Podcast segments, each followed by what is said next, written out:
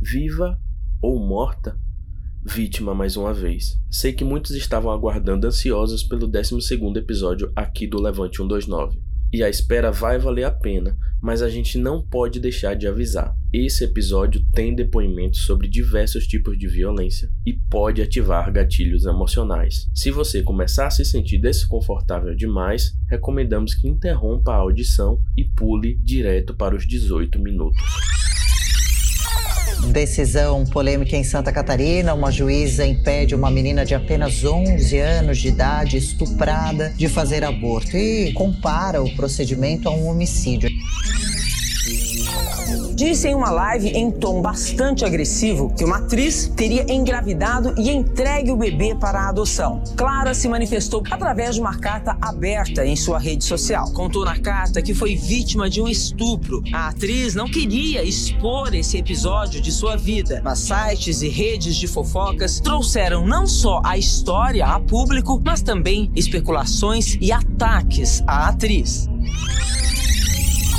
o centro cirúrgico de uma maternidade transformado em cenário de um crime estarrecedor. A imagem de um anestesista abusando de uma mulher durante o parto indignou. Enfermeiros e técnicos do hospital estranharam a quantidade de sedativos que o médico aplicava nas pacientes e a forma como ele agia durante os partos.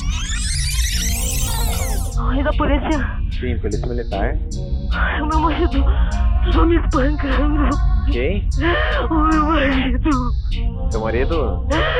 Eu consegui correr e deixar meus dois filhos ali. Eu tô toda machucada. O marido da, da moça matou a minha sobrinha. Pelo amor de Deus, me ajuda. Vivemos no país que é o quinto no mundo em assassinato de mulheres. Em 2021, durante a pandemia, 17 milhões de brasileiras sofreram algum tipo de violência. Só em 2020, 1.350 mulheres foram assassinadas. É, pessoal, hoje o tom do levante é sério. Nos últimos dois meses, as redes sociais foram tomadas por revolta, repulsa e indignação com a situação de mulheres que sofreram os mais variados tipos de violência. Rapaz, é um looping de bizarrices que parece não ter fim. Essa abertura parecia não ter fim. Em apenas dois minutos, não tem como não sentir o drama incessável da violência de gênero no Brasil. Ser mulher aqui é viver com um alvo marcado nas costas. Aliás, nas costas, nos seios, nas bundas, nas bocas, nas barrigas. O mais triste de tudo é que essas sequências de brutalidades são somente uma pequena ponta do iceberg. Isso veio à tona com toda essa força por ter envolvido pessoas com relevância social. Uma atriz global, uma juíza, um médico anestesista, um massoterapeuta. No jornalismo, a gente chama isso de valor notícia. Quanto maior o nível hierárquico dos indivíduos envolvidos, quanto mais famoso, influente, mais chances de ser noticiado. Só que com a simples visita aos arquivos de noticiários de outras cidades, uma pesquisa no Google, no YouTube com a palavra-chave estupro, feminicídio, na hora você vê dezenas de casos diários com gente comum e que não ganha essa repercussão nacional porque ninguém conhece. Só mesmo um seleto grupo local ali se indigna, ainda mais se é um caso que acontece no interior. Hoje, aqui no Levante, vamos contar uma história dramática que aconteceu em Vitória da Conquista e que se soma a essas outras e mostra como toda mulher no Brasil, de alguma forma, é uma sobrevivente. Você vai conhecer com exclusividade a história da Maria, que literalmente sobreviveu a um feminicídio tentado após ser asfixiada e largada em um matagal no meio da noite. Mas Lucas, já não tem um episódio do Levante sobre feminicídio? Tem, mas aquele lá a gente discutiu legítima defesa da honra, machismo. Neste, o rumo é outro. Sabe aquela galera que está acostumada a imaginar que os direitos humanos são apenas para os acusados, para réus e réis, e que a defensoria só existe para defender bandido? O 12 episódio aqui do nosso podcast vai forçar um curto-circuito nesse modo de pensar. A gente vai mostrar uma novidade na atuação defensorial, que é o trabalho para proteger vítimas, no caso, vítimas de feminicídio. Simbora? Vem pro Levante. Levante 129!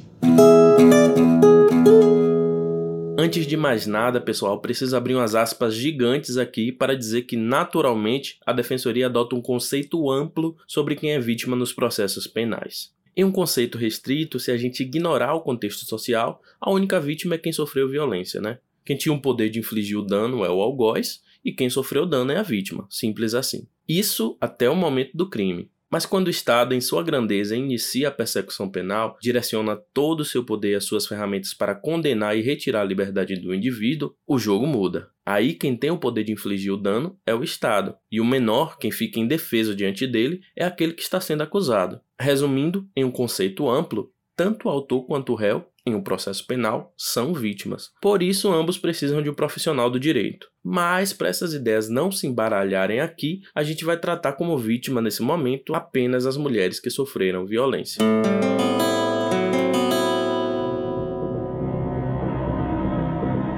Acordei pela manhã, fui ao trabalho na sexta-feira. Nesse dia deixei meu filho dormindo, meu filho mais velho. Eu dei um beijo nele e saí. Nem me despedi de minha mãe nesse dia. Tava assim, sentindo. Sabe quando você tem uma intuição de alguma coisa, um pressentimento de alguma coisa ruim? Até comentei com uma amiga minha no trabalho. Eu só orava a Deus. Pedia para afastar de mim aquele sentimento ruim.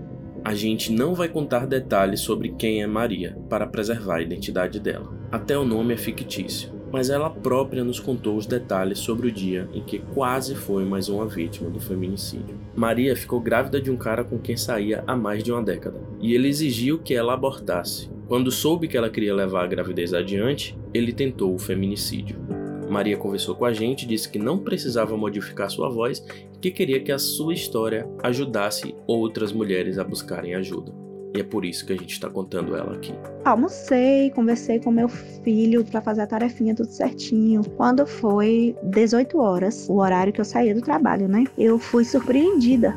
Veio o acusado, né? Me seguindo, veio correndo assim, com um primo. Não sei quem é esse primo dele. E aí ele estava com uma roupa toda preta, com boné preto, máscara preta. Nem imaginei em minha cabeça assim que poderia ser alguma coisa, sabe? Que ele estava se disfarçando, se escondendo de certa forma, para não ser reconhecido. E aí falou assim: vamos conversar, se tem alguma coisa para fazer hoje? Eu falei: não, só meu filho, né? Que eu não posso demorar para chegar em casa. Aí ele: não, vamos até ali que a gente vai conversar. Vamos levar o meu primo em casa e aí de lá na volta a gente conversa. Entrei no carro achando que ia conversar sobre o bebê. E então ele começou, começou a pegar a pista a pegar um caminho diferente. E aí foi onde eu me assustei, porque assim, eu imaginei que a casa do primo fosse perto. Então, nesse momento já me veio um monte de coisa na cabeça. E o primo dele estava dentro do carro, no fundo. Nossa, me deu um, um medo tão grande. Cheguei a pensar um momento, meu Deus, eu podia pular desse carro aqui, que eu, eu imaginei que ele ia me obrigar a abortar de novo, tomar medicamentos novamente aflita, fiquei quieta. Ele parou na porta do primo dele, que é em São Sebastião. São Sebastião é um distrito de Vitória da Conquista que fica mais ou menos a meia hora da cidade. Ele desceu e me convidou para beber água, para entrar na casa. Eu imaginei que ele poderia botar abortivo na água, então eu falei: não, eu não vou descer. E olha que na minha cabeça nem passou, né? De ele chegar a fazer alguma coisa comigo dentro da casa. E quando ele entrou dentro da casa para conversar com o primo, tentei achar sinal de internet para avisar minha mãe onde eu estava. Ele foi, saiu da casa, se despediu do primo, o primo dizendo: qualquer coisa se precisar de mim, estou aqui. Eu não sei se poderia ser, mas ele entrou e viu mexendo no celular, procurando um sinal da internet. Ele me perguntou: Você está procurando internet? Eu falei: Sim, você tem dados? Ele: Não, aqui não pega sinal. Então, assim, ele já sabia. Inclusive, era fora de área celular, nem para ligação, nem para internet, nem nada. Supostamente premeditou. Ele não tinha carro. Esse dia ele pegou o carro, ele disse que foi com um tio, pois ele tem moto. E em seguida, ele ia errando a pista, né? Ele ia pegando uma pista que é mais movimentada. Aí ele deu a ré de ele, não, não é nessa pista não. Eu falei, ah, mas aqui é mais movimentada. Então é melhor ir pela movimentada. Ele, não, a outra é mais rápida. A outra seria um matagal deserto. Foi o momento que ele voltou e eu comecei com aquela aflição, aquele gelo no coração. E ele veio conversando comigo dentro do carro novamente, né? Andando devagar no carro. Começou a andar bem devagar, quase parando. Foi começando a conversar, dizendo que era para eu tentar novamente, para tomar de novo abortivo. Eu falei que não. Era a minha vida que estava em risco, era do meu bebê. Se ele não tinha amor por ninguém, se ele não se importava, é, que ele me deixasse em paz, sabe? Que eu sempre fui mulher para lutar, para correr atrás. Sempre trabalhei desde meus 16 anos. Nunca precisei de nada de ninguém e muito menos me humilhar por um amor, sabe? Eu não queria jamais o meu filho se humilhasse pelo amor de um pai. Amor tem que ser dado espontaneamente. Então eu falei com ele que se ele não quisesse assumir o filho, que ele não quisesse dar amor, não precisava não. Agora sim, se fosse para conversar sobre alguma coisa, seria sobre ele assumir o bebê, né? Mas sobre isso eu não queria mais. Então ele falou: Olha, eu não estou tendo outra saída então. Aí foi o momento que ele me pediu desculpa, parou o carro de uma vez. Me pediu desculpa e me enforcou. Aplicou um golpe do mata-leão em mim. Foi a hora que me apagou e me jogou em um matagal. Supostamente por horas naquele matagal desacordada sozinha comecei a ouvir uns uivos parecendo bicho de mato uivando, sabe? No meu ouvido. Eu não sei que bicho era aquele. Foi o momento que eu acordei, que eu despertei. E eu olhei em volta, não, consegui enxergar nada, assim, sabe? Tudo escuro. Como era um céu bem limpo, né? No meio do matagal eu só conseguia ver o céu. E então eu tive medo de que esse bicho tentasse me pegar, só que eu não tinha nem força na perna para levantar. Fui me arrastando das pedras até a cerca. Eu me sustentei pelos meus braços e fiquei presa. Que eu tentei saltar a cerca e não consegui. Foi a hora que eu vi que a cerca estava perto de minha barriga e minha cabeça só imaginava que ia perfurar minha barriga e ia machucar o bebê. Eu fiquei lá paralisada, com força só nos braços mesmo. E minhas pernas nem força tinham. Eu vi passar três ônibus eu acenava e esses ônibus não paravam. Eu não sei se é porque eles não me viam se, ou se eles temiam, né, que fosse algum assalto. Só que eu tinha muita fé, sabe? Naquele momento eu orava tanto, eu pedia a Deus a nos proteger, a nos livrar de todo o mal ali naquele momento. Então, consegui saltar de uma vez a cerca. Contudo, porque eu fiquei com tanto medo de aparecer algum bicho que eu, foi o momento que eu tive que usar minha força e saltar eu caí sentada do outro lado da cerca e fiquei lá paradinha, só orando, pedindo a Deus. Quando de repente apareceu uma luz bem clara assim em minha frente, eu tenho certeza que foi Deus quem me levantou. Eu tive força para levantar de uma vez assim, me jogar, me jogar caindo na frente dessa luz. Essa luz era de duas bicicletas, dois ciclistas, o pai e o filho. Estavam passando por aquela estrada, foram e me ajudaram. Tentaram perguntar meu nome, só que eu não conseguia. Eu estava em estado de choque muito grande. Eu não conseguia falar, eu não tinha força, eu não saía nada. Eu estava totalmente atordoada mesmo. Eu tentava falar e não conseguia, era terrível. O pai pediu que o filho fosse buscar ajuda a um carro lá em São Sebastião para vir me buscar. E então chegou essa carona, né, com o filho dele, me colocaram no carro e me levaram até São Sebastião. Tentavam me acalmar, me deram até um caderno para ver se eu conseguia escrever sobre mim, sobre quem eu era, perguntando meu nome, o endereço, só que eu não conseguia até as letras, assim, a minha coordenação motora estava tão, tão terrível, sabe? Eu não conseguia mesmo. Estar de choque tão grande, tremia tanto que nem as letras saíam. Uma moça lá me deu um copo com água e açúcar. Foi o momento que eu consegui, assim, me acalmar consegui falar quem eu era e onde eu morava. Foi onde acionaram a polícia.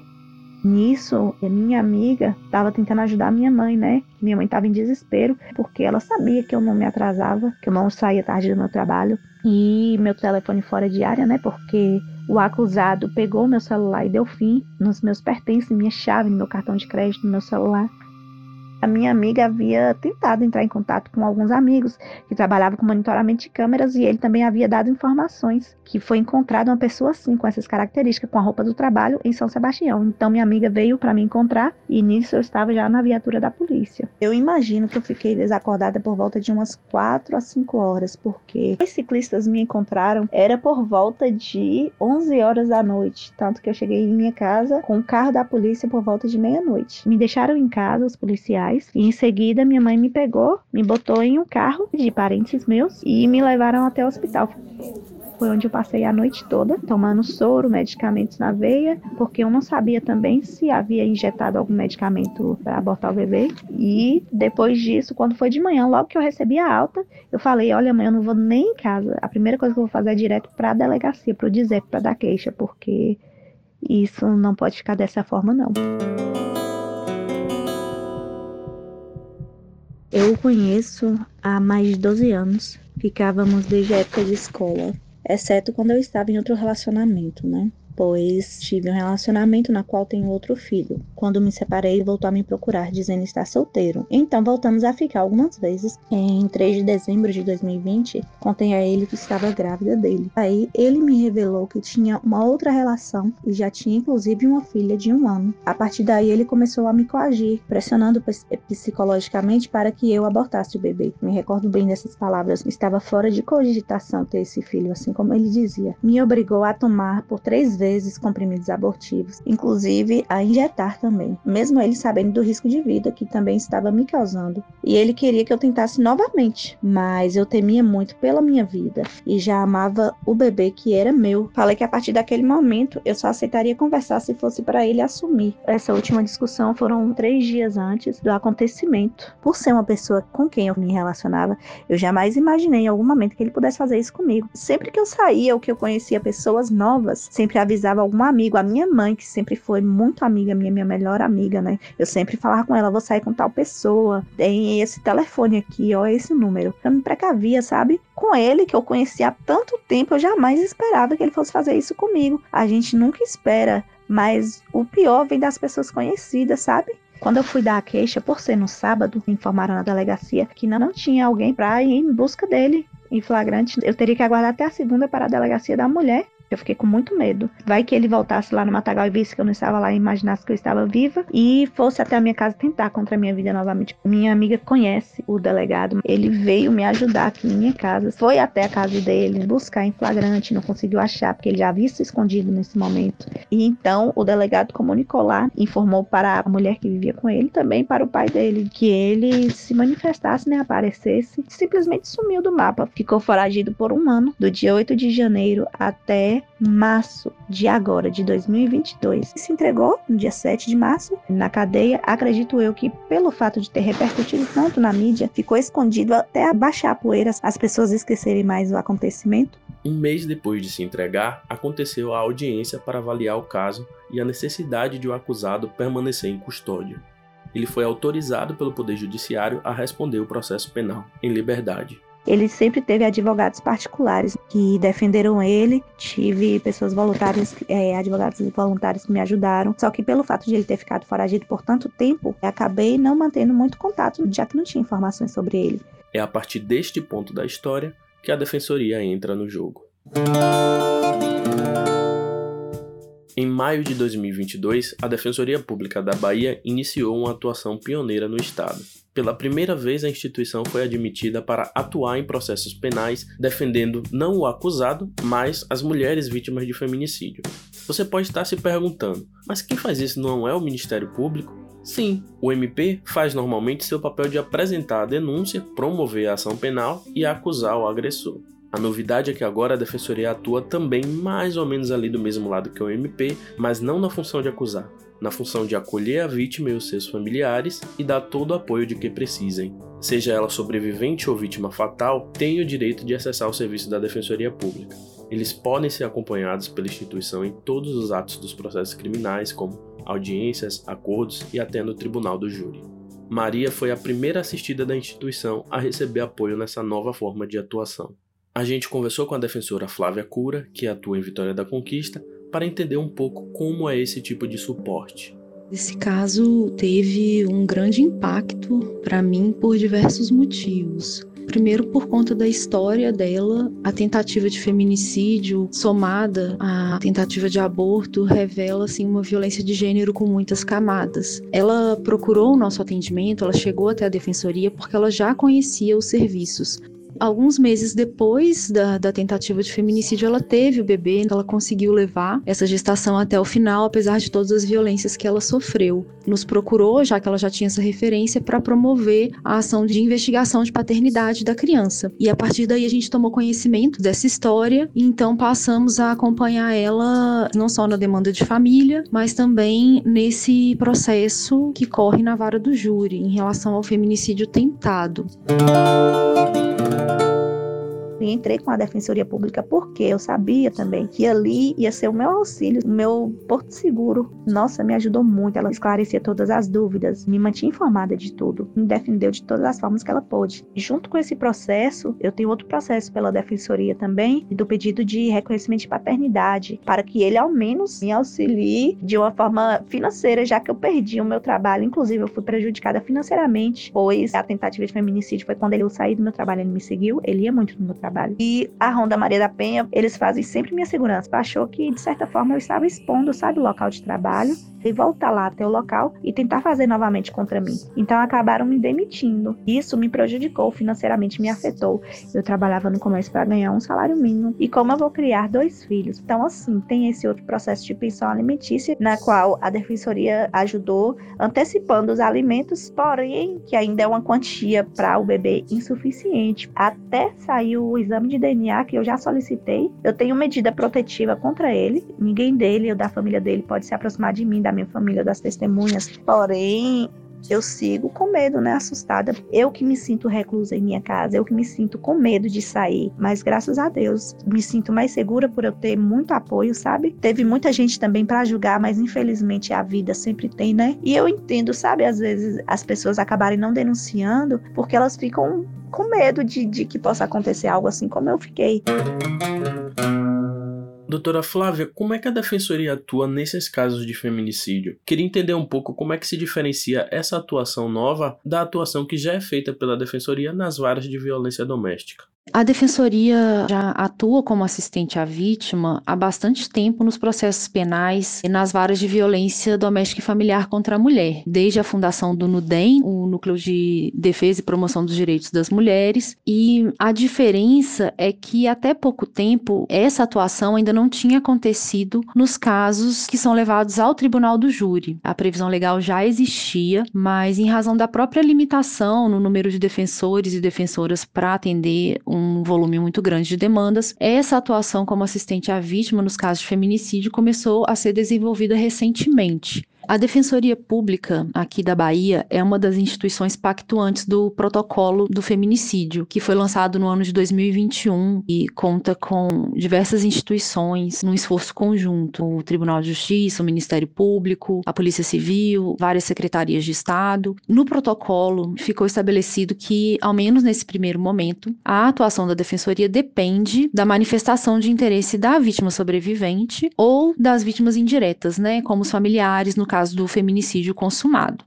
Só para a gente esclarecer direitinho, o Código de Processo Penal brasileiro prevê o instituto do assistente de acusação, que nada mais é do que a possibilidade de a vítima ou familiar, advogado ou representante legal ter voz ativa nas ações penais. Ali ele vai atuar como auxiliar do Ministério Público, que é quem tem a legitimidade para acusar. Mas não é o caso desse tipo de atuação da defensoria que a gente está falando aqui. O que a defensoria faz é outra coisa. Nessa atuação, utilizamos como base a Lei Maria da Penha e as convenções internacionais de direitos humanos, especialmente a Convenção de Belém do Pará, que é a Convenção Interamericana para prevenir e erradicar todas as formas de violência contra as mulheres. A Lei Maria da Penha, nos artigos 27 e 28, nos diz expressamente que a mulher em situação de violência doméstica e familiar deve contar com assistência jurídica em todos os atos processuais e que deve ser garantido a ela o acesso aos serviços da Defensoria Pública para isso. Esses dispositivos, então, eles criam esse Instituto da Assistência à Mulher, também é denominado assistência qualificada à vítima, e ele nos permite uma atuação mais ampla se comparado à tradicional assistência à acusação.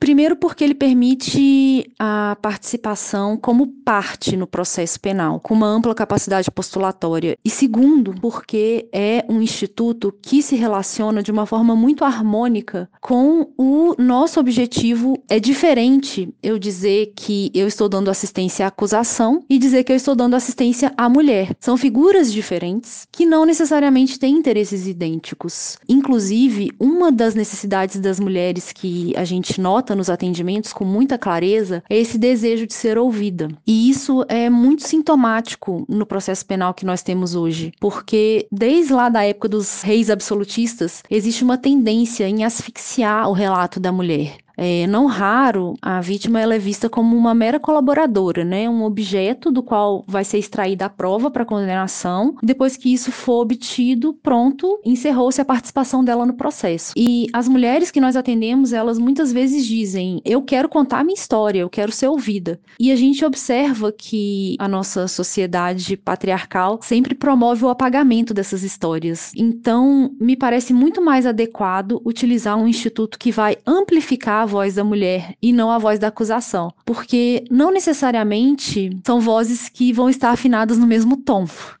Daí vem a nossa opção institucional pelo uso da assistência à mulher prevista pela Lei Maria da Penha, nessa atuação que vem iniciando já em alguns estados e agora aqui na Bahia. Se for uma tentativa de feminicídio, é mais fácil a gente imaginar o auxílio com pedidos de medidas protetivas, acolhimento psicológico. Mas e quando o feminicídio já foi consumado?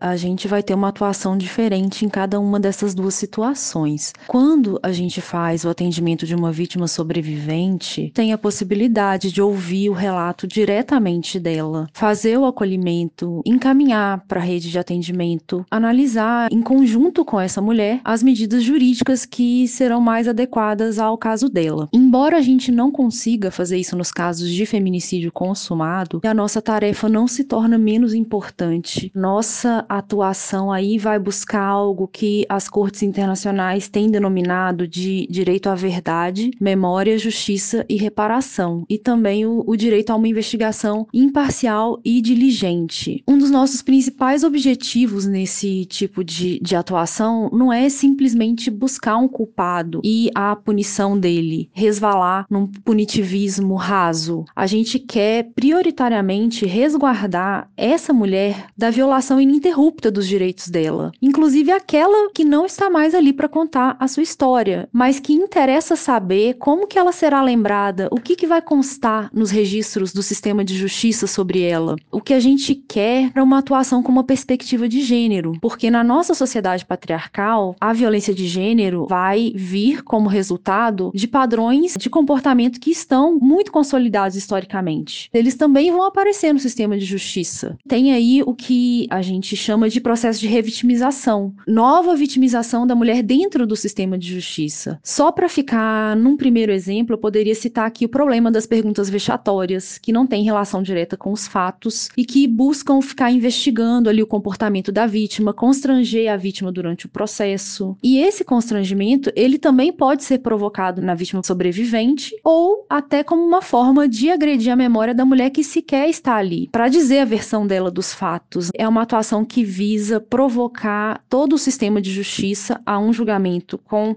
perspectiva de gênero, reduzir esse dano o máximo possível e, quiçá, um dia a gente conseguir chegar a um julgamento livre de estereótipos de gênero, né?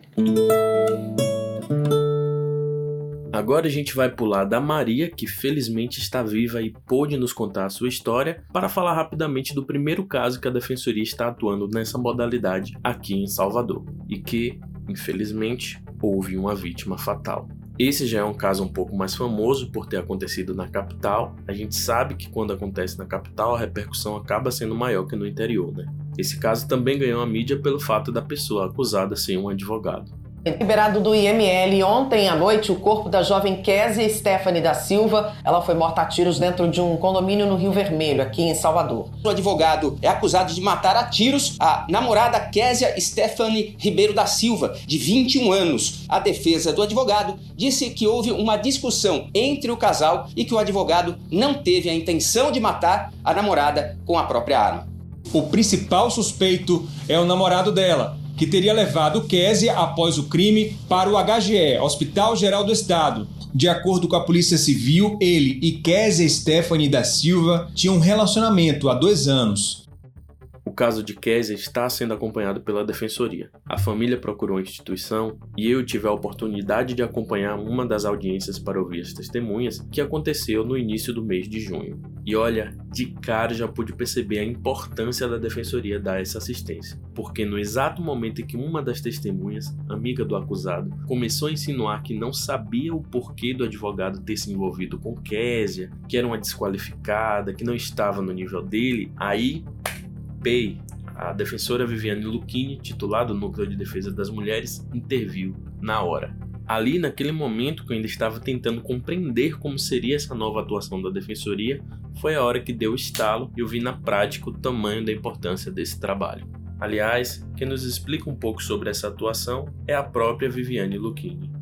Eu participei da primeira audiência e lá a gente ouviu quase todas as testemunhas de acusação. A gente percebia com as perguntas, a argumentação da defesa, essa tentativa de desqualificar, um tom pejorativo. Então, as primeiras testemunhas, quando elas foram inquiridas, principalmente pela defesa, a gente sentia esse tom. E aí eu intervim em alguns momentos, foi importante advertir, pedir ao juiz a indeferimento de algumas perguntas, pedir ao juiz que advertisse esse tipo de pergunta não cabia, juízo de valor essas formas, essas maneiras de desqualificar, gerou até um incômodo, especialmente no depoimento da tia dela, gerou um incômodo para a tia, sentiu esse ar de, de desqualificação. Após a audiência até ela manifestou isso, mas na própria primeira audiência, quando a gente já estava nas últimas testemunhas, eu já pude sentir uma mudança no ar das perguntas, perguntas mais objetivas, com menos manifestação de juízo de valor sobre ela, objetivando mais os fatos. Então, eu já senti ali mesmo melhor postura das perguntas e da posição da defesa. Já na segunda audiência, você estava lá presente, foram poucas intervenções, teve um pouco disso, mas muito menos do que na primeira e com uma conotação melhor, mais saudável, vou dizer assim, porque na primeira realmente algumas perguntas constrangedoras e um ar de piada, de risada, que não aconteceu na segunda. Então, eu achei que nossa atuação já criou isso, já causou essa mudança de comportamentos.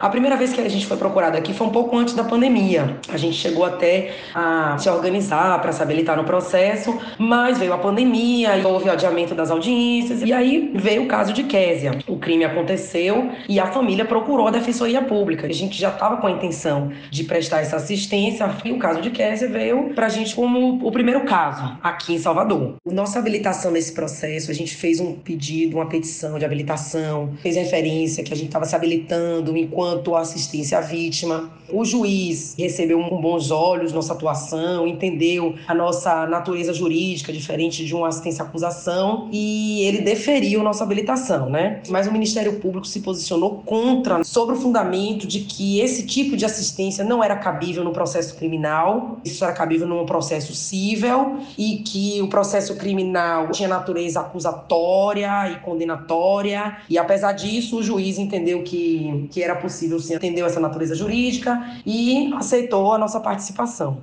essa ideia preconceituosa que a sociedade tem de comportamento da mulher, da forma de falar, de se vestir, de, de, suas rotinas. Então, a gente sabe que a grande defesa nesses casos é isso: é dizer que ela bebia, ou que ela voltava tarde, ou que ela se exibia para outros homens, e que isso fez com que eles perdessem um controle. Então, é sobre isso que estamos atuando, é combatendo isso, esse tipo de argumentação. Não tem nada a ver se a vítima saía, voltava, curtia a vida, bebia. Não cabe mais hoje esse tipo de justificativa. É preciso que a gente converse disso com a sociedade. Aliás, quem quiser saber um pouco mais sobre esse assunto, vai lá no primeiro episódio do Levante 29, que fala sobre feminicídio e legítima defesa da honra, que você vai entender de uma maneira mais aprofundada o que a defensora Viviane Lucchini está falando. Aqui a nossa intenção é a proteção, a salvaguardar a integridade da vítima e salvaguardar a memória das vítimas que faleceram, que é o caso do processo de Késia, cuidar a família até exige um pouco da gente que a gente faça esse pedido de condenação, que não é bem nosso objetivo, mas a gente sabe que o cuidado com a memória faz uma diferença no julgamento do processo. Né? A gente sabe que a nossa sociedade machista tende a culpabilizar a mulher pelos seus comportamentos e é isso que a gente está procurando evitar.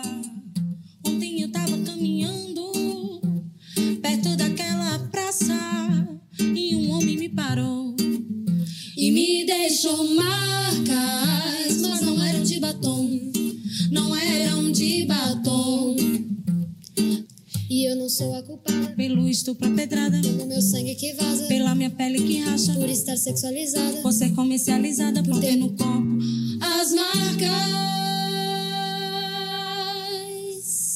que não eram de batom, não eram de batom. eu não sinto nada. só um pouco de mágoa, né? Porque foi um trauma que eu sofri, foi uma gravidez que eu passei com traumas, é uma vida de meu filho, uma vida inteira pela frente que eu não sei como explicar para ele, não sei o que fazer. É a questão de sentir a falta que ele tem um pai presente. Graças a Deus ele ainda é pequeno e não entende, mas eu não sei como explicar para ele. A situação até lá Deus vai me orientar, mas sim, eu imagino que para ele que vai ser traumático, né? Mas eu vou fazer de tudo assim para eu conseguir suprir o que eu puder eu fico imaginando o tamanho do dano que uma experiência dessas provoca na vida das pessoas, seja da própria mulher ou de seus familiares. Um trauma que com certeza deixa marcas para a vida toda. Doutora, nesses casos a defensoria se limita à defesa no processo criminal em si ou pode, por exemplo, abrir um processo civil exigindo alguma indenização para a mulher ou para a família que teve uma parente morta? E quem paga? O Estado ou o feminicida?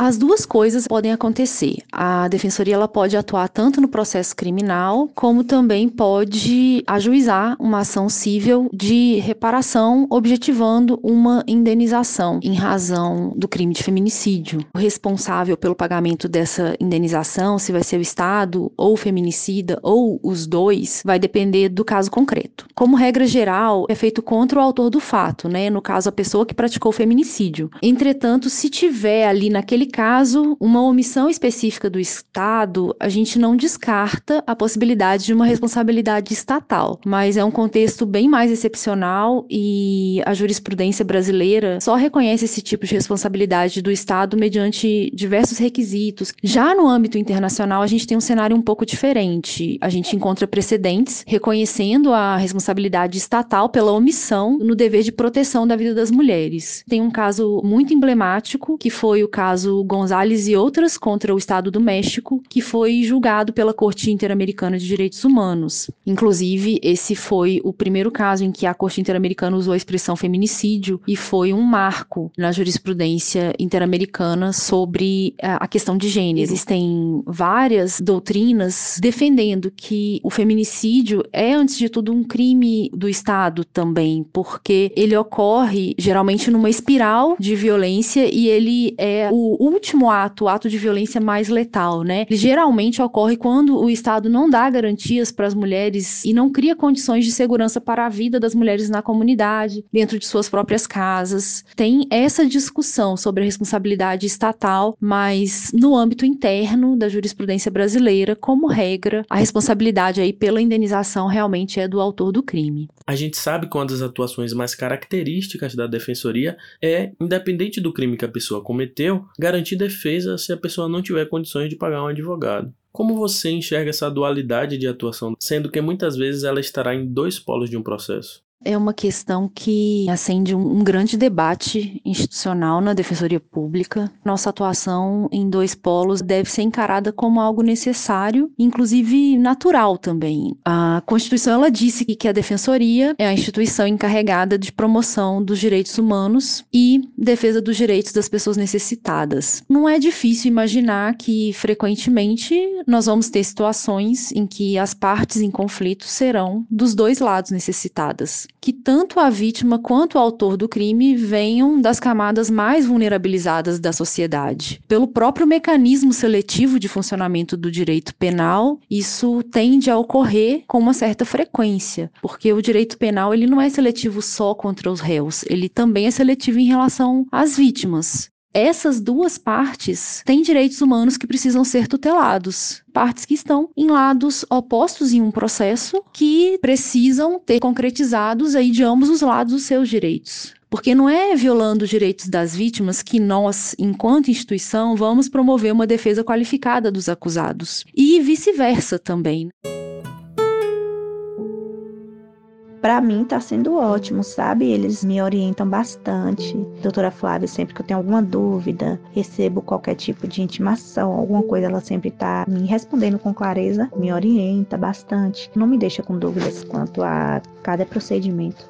Eu fui muito bem recebida e sou muito grata mesmo Para mim tem sido muito gratificante como defensora atuar nesse caso, porque esse atendimento integral é uma luta muito antiga. Para mim é um privilégio poder agora concretizar essa atuação, porque a violência de gênero ela ela acontece assim, né? Ela vem com muitas camadas. No caso da nossa assistida, isso fica muito evidente por conta da intensidade que a coisa aconteceu. A gente precisa ter um atendimento integral. Estamos começando a fazer isso graças a algumas sementes que foram plantadas, uma luta muito antiga do movimento de mulheres, dos movimentos sociais, das feministas e também de defensoras e defensores que trabalharam antes e lutaram por isso. Me sinto muito honrada de estar ocupando esse lugar a defesa da vítima, assistência qualificada à vítima de feminicídio ou de feminicídio tentado, é fruto de um princípio maior dentro do sistema protetivo à mulher, que é exatamente a perspectiva da proteção integral. Quem fala é a defensora pública e subdefensora geral da Defensoria Pública da Bahia, Firmiane Venâncio, que também é uma das fundadoras do Núcleo de Defesa das Mulheres da instituição. Esse é um princípio, é um fundamento definido na Lei Maria da Penha desde 2006. Esse Instituto da Assistência Qualificada ainda vem ganhando seu contorno, tanto dogmático quanto jurisprudencial, ao longo dos últimos anos. Não à toa, a Defensoria Pública da Bahia consegue agora atuar nos primeiros casos dessa forma, porque é necessário também fazer um trabalho de conscientização para grande parte do sistema de justiça na área penal. É um instituto novo, embora seja de 2006, mas que vem se implementando ao longo dos últimos anos. Então, isso requer de fato um empenho de defensores e de defensoras públicas que atuam na defesa das mulheres, nos núcleos de defesa da mulher, nos NUDENS ou nas varas de violência doméstica, para que consigam elastecer a sua atuação para a prestação da proteção integral à mulher. O ganho para a defensoria é imenso com o início dessa atuação, porque nós estamos dando não apenas os primeiros passos, mas nós estamos consolidando um instituto que de fato tende a, a se robustecer e a ser um dos grandes vieses de atuação da defensoria na área de direitos humanos, porque infelizmente os casos de feminicídio e de feminicídio tentado ainda são em grande escala no estado da Bahia. O que as colegas têm feito é, é fantástico, colocando ali os primeiros tijolos, o fundamento dessa atuação, trabalhando junto aos órgãos do sistema de justiça na conscientização acerca desse instituto, do desenho dogmático dele, chamando a atenção para o fato de que ele está ancorado nas diretrizes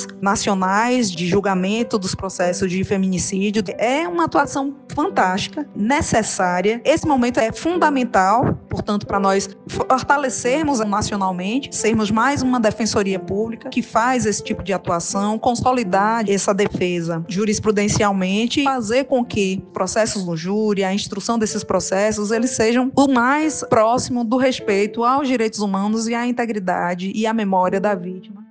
Nós começamos a atuação na primeira vara de violência doméstica que foi inaugurada. Não tinha um NUDEM ainda. Então, na própria vara de violência doméstica, nós fazíamos as ações, as medidas protetivas e fazíamos as ações cíveis, alimentos, divórcio e fazíamos tudo na própria vara. A mulher não precisava se deslocar para outro atendimento e fazer na vara de família. Essa é a defensora Cristina Ume, que hoje coordena o Núcleo de Integração da Defensoria Pública e também foi uma das precursoras do Núcleo de Defesa das Mulheres no DEM. Por muitos anos fizemos isso. Quando não havia acordo, aí sim era remetida para a vara de família, porque lá teria toda a instrução probatória. E, o NUDE veio depois, porque a gente começou a ver a necessidade de um núcleo de apoio às mulheres vítimas de violência. Eu ficava na vara de violência pela manhã, onde eu fazia audiências, acompanhava as mulheres nas audiências, e à tarde eu dava apoio ao núcleo. Na verdade, eram só duas defensoras, eu e a doutora Firmiane, quando começou o NUDEM. Foi com a doutora doutora Célia na época, que era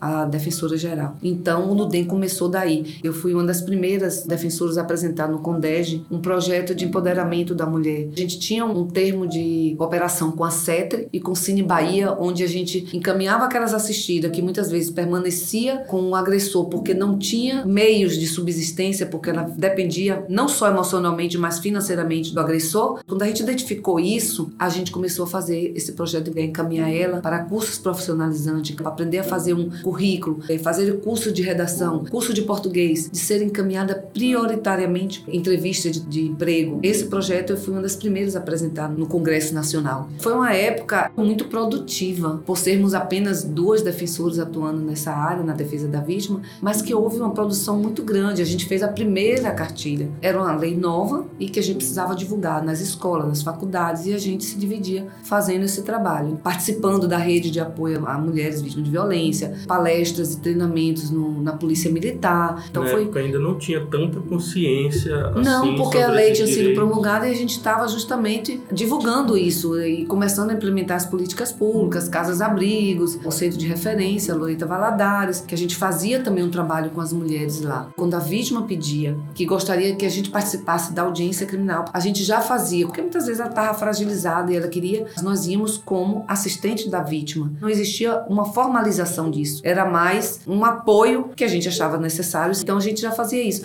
E eu fico feliz de ver que hoje isso está institucionalizado, né? Que nós vamos ter esse suporte nas audiências criminais e chegar a ver hoje no DEM com muitas defensoras. Eu fico muito feliz de ver o núcleo crescendo, de uma coisa que a gente construiu lá atrás, tateando ainda. Foram lutas históricas que a gente participou não só na Bahia, como a gente participava do Condege também, a nível nacional. Foi muito difícil, na verdade, quando eu saí da violência doméstica, porque eu tinha uma verdadeira, uma missão para mim de vida, eu ajudar aquelas mulheres. Então eu sofria querendo resolver. Quando eu saí, eu chorei muito. Houve a promoção e eu terminei é, onde estou até hoje na vara de registro público, onde eu gosto, mas a questão da violência doméstica mexeu muito comigo quando eu saí, fiquei muito abalada, porque realmente eu acho que nós, defensores públicos, temos uma missão de vida. E é uma missão ajudar a quem precisa. É, pessoal, doutora Cristina Umi se emocionou e a gente precisou interromper a entrevista. Esse é o tamanho da entrega de quem dedica a vida a defender mulheres.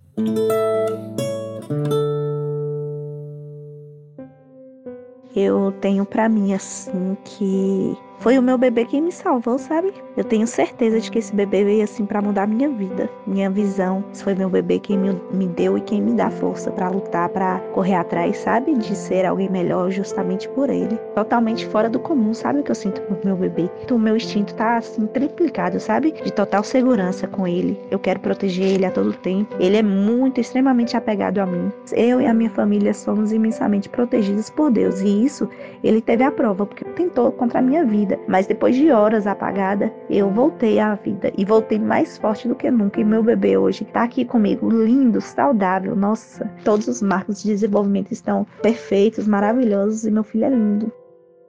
Se valorizem, vocês são muito mais do que isso, mulheres. Não aceitem, não aceitem nenhum tipo de agressão, seja ela física, verbal, porque o próximo passo é esse, né? É tentar contra a vida da pessoa. Não esperem acontecer. Deem queixa mesmo.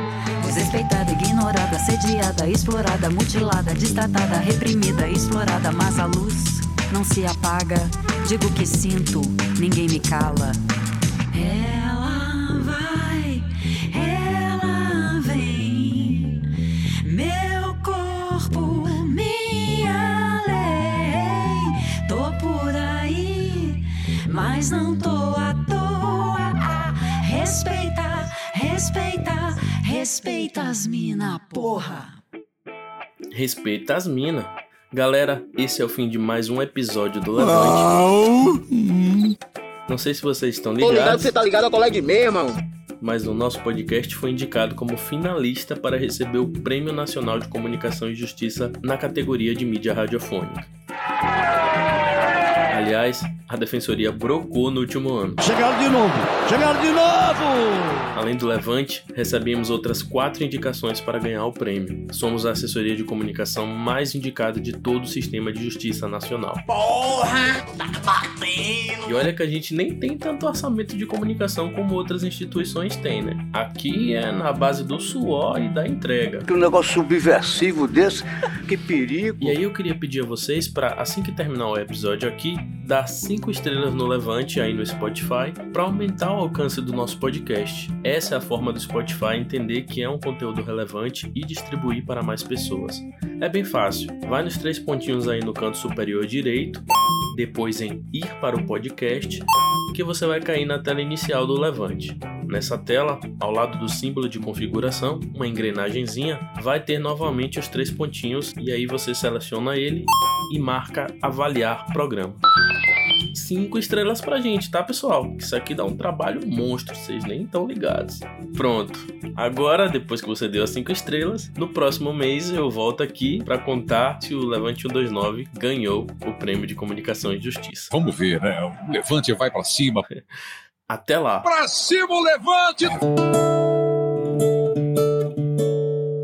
Você ouviu o Levante 129, o podcast original da Defensoria Pública do Estado da Bahia, produzido por sua assessoria de comunicação. Coordenação Alexandre Lírio, produção Alexandre Lírio e Lucas Fernandes, apresentação, roteiro, reportagem, captação de som e revisão Lucas Fernandes, edição Dedeco Macedo, Isadora Sarno e Lucas Fernandes, finalização Dedeco Macedo. Nesse episódio foram citados os trechos das músicas. Disque Denúncia, de Nina Oliveira, Gabriele Rainer e Gabriela Nunes, e Respeita, de Ana Canhas. Usamos trechos do jornal Hoje, Domingo Espetacular, Repórter Record Investigação, Jovem Pan News, do documentário Eles Matam Elas, da TV Cultura, do Bahia Meio Dia, Fantástico e Diário do Nordeste. Você também ouviu referências a Homer Simpson, Leozito Rocha, Lucas Lelé, Galvão Bueno, Nivaldo Pietro, Pica-Pau, Tom Zé e Super Mario Bros. Usamos também trilha sonora original e trilha livre de direitos autorais dos sites Ben Sound, da Free Sound Music e da Os entrevistados do Levante são as defensoras públicas Flávia Cura, Viviane Luchini, Firmiane Venâncio e Cristina Umi. Você também ouviu um relato em anonimato da Maria, assistida da Defensoria Pública em Vitória da Conquista. Até o próximo episódio, vem pro Levante! Levante 129!